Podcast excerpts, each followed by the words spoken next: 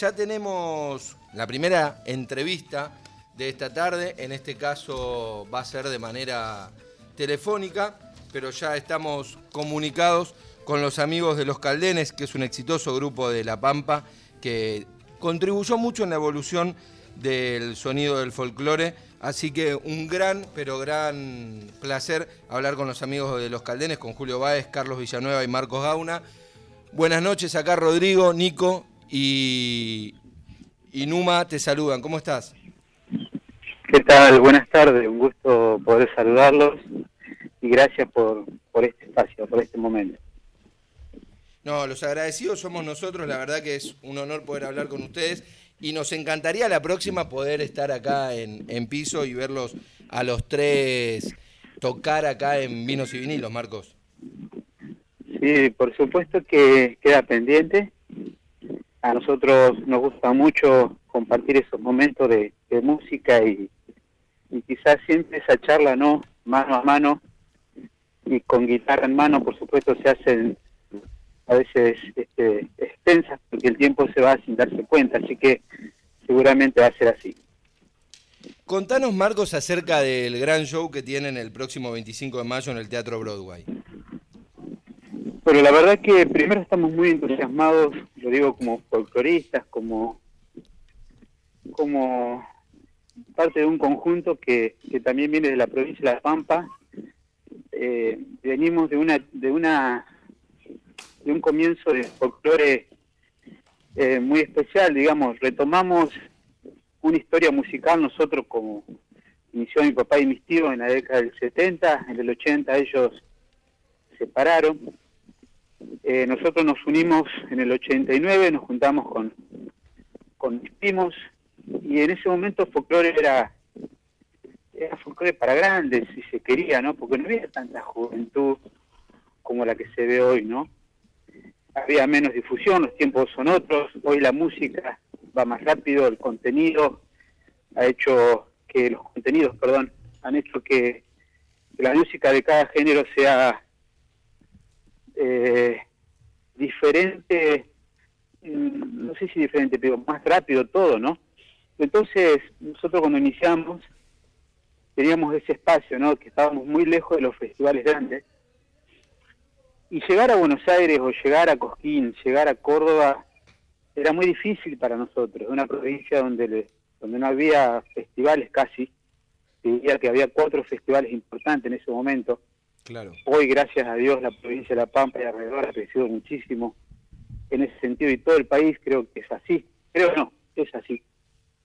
Entonces llegar a, a esta etapa, ¿no? Donde el folclore se hace presente en calle Corrientes, eh, con cuatro noches, creo, de festivales, bueno, nos pone muy feliz, hermano.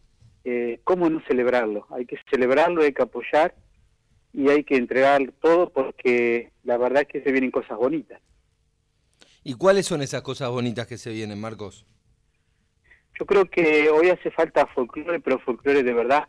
Ese folclore eh, que la gente, los bailarines están ávidos de, de, de esa chacarera, de esa samba, samba, de ese guayno guayno. Digo yo, todos estamos en esta búsqueda, no, no renegamos y al contrario, nosotros tenemos un show eh, con mucha mm, eh, con mucha velocidad, muy dinámico, con diferentes ritmos, pero también nos damos cuenta que cuando tocas una samba, cantás una samba, una angélica, una engañera, posa triste, y cantás una chacarera bien, que suene bien esas gordonas, bueno, la gente está ávida de eso. Entonces yo creo que eh, es un buen momento para eh, reivindicar todo eso. Hola Marcos, ¿cómo te va? Nico te saluda. Ahí recién dijiste un poco lo de, folclore bien, ¿no? De cómo, cómo vendría a ser esa descripción del folclore bien, digo, sabiendo también que hoy hay eh, otro abanico, como también decías, de, acceso a la música en distintas plataformas digitales y es mucho más fácil. Eh, ¿cómo, ¿Cómo crees que vendría a ser ese folclore bien? Es una expresión, digamos, eh, bastante bastante acotada la que te digo cuando te digo folclore bien, porque en realidad la música es maravillosa. Nosotros crecimos escuchando los chalchaleros, los cuatro de Córdoba, los quillahuasi eh, y tantos más. Entonces solamente lo que teníamos en el oído era una guitarra y un bombo y buenas armonías. Y unas letras que, bueno, es difícil encontrar hoy por hoy. Eh, digo, no hemos actualizado, nos va llevando, la poesía nos va llevando, hay que buscar mucho, ¿eh? Hay muchos poetas nuevos, muchos cantores nuevos, pero sigo insistiendo que hay que buscar en la historia. Nosotros estamos realizando un disco, estamos grabando algunas canciones solamente de folclore, folclore, digo folclore puro, donde la guitarra y el bombo prevalece. Entonces, eh, por eso, a medida que vamos transitando en diferentes escenarios y diferentes provincias, vemos que bien tierra adentro, eh, el bailarín, aquel que también le gusta escuchar una canción de esas que, que te hacían temblar cantando una canción de Horacio Garí, por ejemplo, eh, me parece que es un buen momento para reflotarlas, ¿no? Claro, por ahí donde, como decías, eh, está el, bombo y la guitarra más presente que por ahí otros instrumentos. Eh, y ahí, bueno, también contaste de la historia, que comenzaron en los 70 y, se fue, fue cambiando la formación. ¿Cómo es eso también? ¿Cómo cambió el sonido de la formación ahora con este trío? Bueno, imagínate que en la década del 70 mi papá y mis tíos eh, fundaron el conjunto como las voces del Caldén, el Caldén es el árbol típico de la provincia de La Pampa, obviamente acá la huella, la milonga, los estilos, eh, prevalece y, y, nos acompañará siempre, ¿no? Porque es parte de nuestra región, de nuestra idiosincrasia, de nuestro cariño por, por nuestra tierra. Eh, entonces la información que quizás también ellos tenían era quizás Radio Nacional cuando cuando, cuando ponían esos programas de radio o, la radio eh, local, digamos, provincial, que, que, que, les hacía escuchar el folclore este, de esa época. Cuando llegan eh, Nochero, se supone Che, Tequis, Soledad, hay una renovación, pero no nos olvidemos que nosotros veníamos escuchando a los Carabajal, donde también Peteco Carabajal venía haciendo de la suya creo yo que el resto le dio una vuelta de rosca que quizás en esa época era necesaria. Hoy creo que hay un espacio, eh, ojo, esta es mi mirada, ¿no? O nuestra mirada del grupo. Creo que hay un espacio, hay un hueco ahí que se que, está quedando, eh, donde me parece que tenemos que prestar atención, que el folclore necesita resurgir desde, adentro, de la tierra, ¿no? Eh, si vos me decís cuál es cuál es el método, no lo sé, digo, quiero decir que nosotros cantamos lo que sentimos, cantamos una samba y la sentimos cantar, no es que queremos ayornarla que parezca una samba y nada más. Simplemente decir, acá estamos con ganas de cantar estas canciones, ¿no?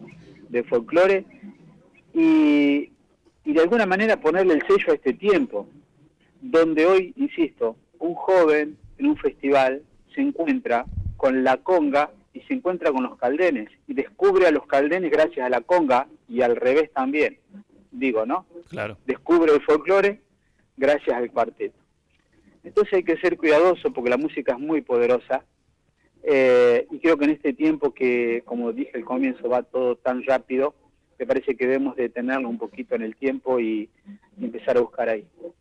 Eso que marcás es muy, muy interesante, estamos hablando con Marcos Gauna, uno de los referentes del grupo Los Caldenes. Y es muy interesante esto de que en definitiva, digo, el folclore, el cuarteto, no dejan de ser música de raíz y representante cada una de diferentes géneros y diferentes provincias de la República Argentina y que unidas son un poco esos géneros como, como especie de embajadores para que los para que los chicos que conocen y que son más amantes de un género o del otro, terminen conociendo, gracias a esos artistas, otro género, como puede ser un fanático de la conga, como bien decía Marcos, que conoce a los caldenes a través de un festival y, sirve como nexo, ¿no? Sí, es increíble lo que sucede y aparte se ve reflejado en las redes sociales, hermanos, porque eh, nosotros hemos estado en festivales donde de repente está, por darte un nombre, ¿no? Callejero Fino, Los Caldenes, y Dama Gratis. Y es impresionante cómo las redes sociales se manifiesta, digamos, ¿no? Claro. Entonces, me parece que hay que tener este, la, la sabiduría suficiente como para no renegar de nada y acompañarnos.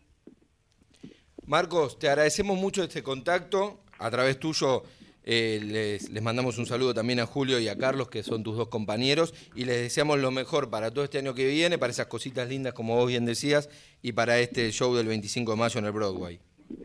Bueno, muchísimas gracias. Saludo grande a toda la gente del piso. Ya nos vamos a encontrar. Si me permitís, con todo respeto, mencionarles nuestras redes sociales. Los Caldenes Oficial, ahí, o nuestro canal de YouTube también.